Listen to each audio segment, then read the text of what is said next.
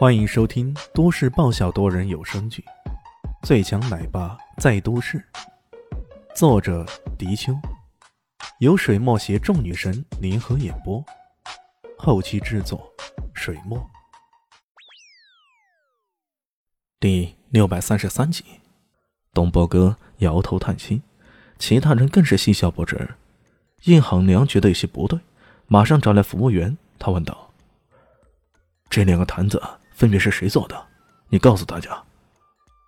服务员看了看坛子上的标志，然后说道：“这坛是潘大师的，另一坛是这位先生的。”随后，他有些诧异的说道：“怎么了？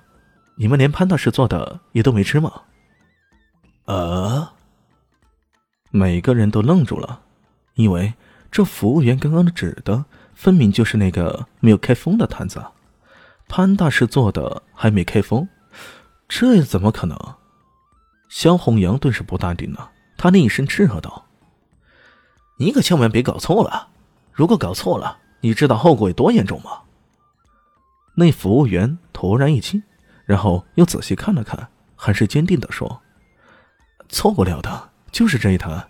潘大师用的是普通的保鲜膜来封的坛子，而这位先生却提出特别要求。”说一定要用荷叶，我们的人还跑了老远的地方帮他摘了这个荷叶回来。这一下子，连东波哥也不淡定了，吃惊的说道：“刚刚的佛跳墙确实带着荷叶的香味，我就说了，这种做法可真是匠心独运呢。”不对，一定有什么不对的。几位公子终于坐不住了，他们七手八脚的。把剩下的坛子打开，舀了几勺吃，入口依然很香醇，比寻常的菜肴不知美味了多少。然而跟之前吃的相比，总是差那么一点意思。这这……这时候门口传来了潘大师的声音：“哈哈哈哈怎么样，这位贵客，我做的这个菜还满意吗？”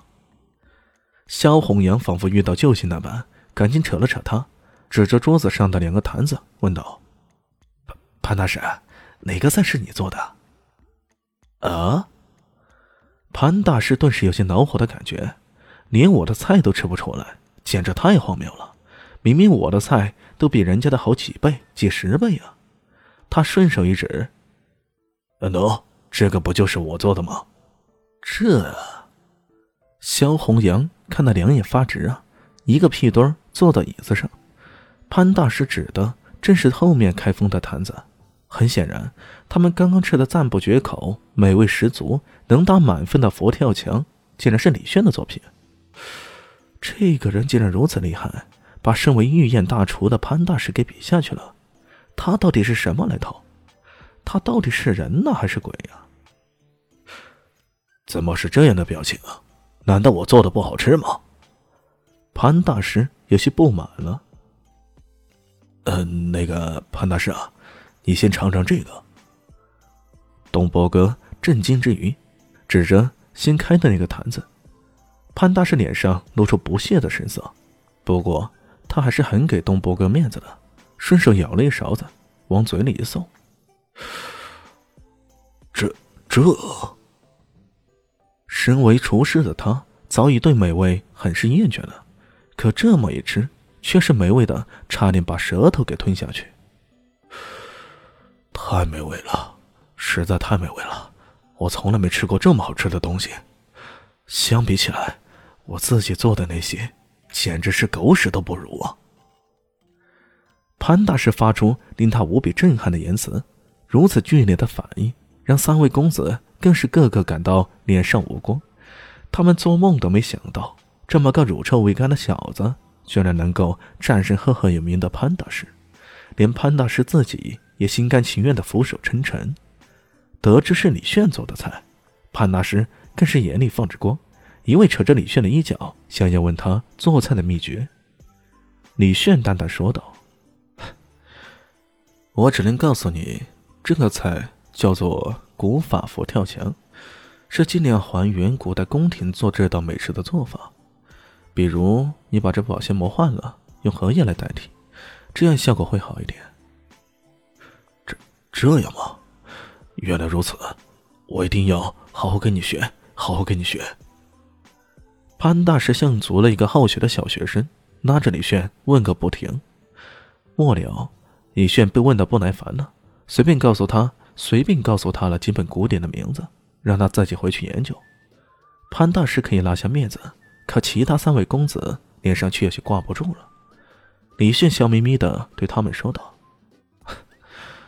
我记得我们之前的赌注，以后见了我们叶公子，记得恭敬的喊一声叶老大。”叶恒良顿时倍感有面儿，特别是面对萧红阳这么个死对头，今天终于恶狠狠的出了一口恶气。至于说马公子的感受，管他呢。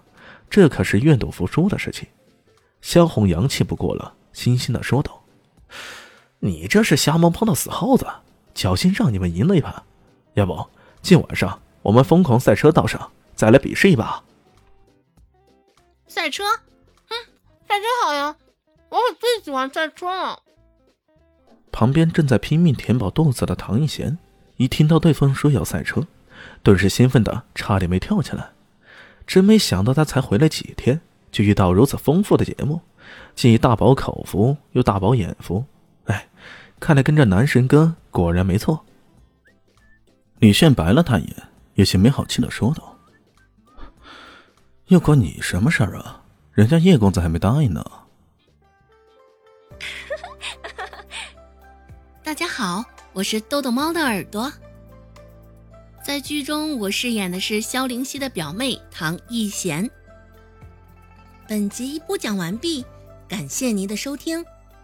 感兴趣别忘了加个关注，我在下集等你哦。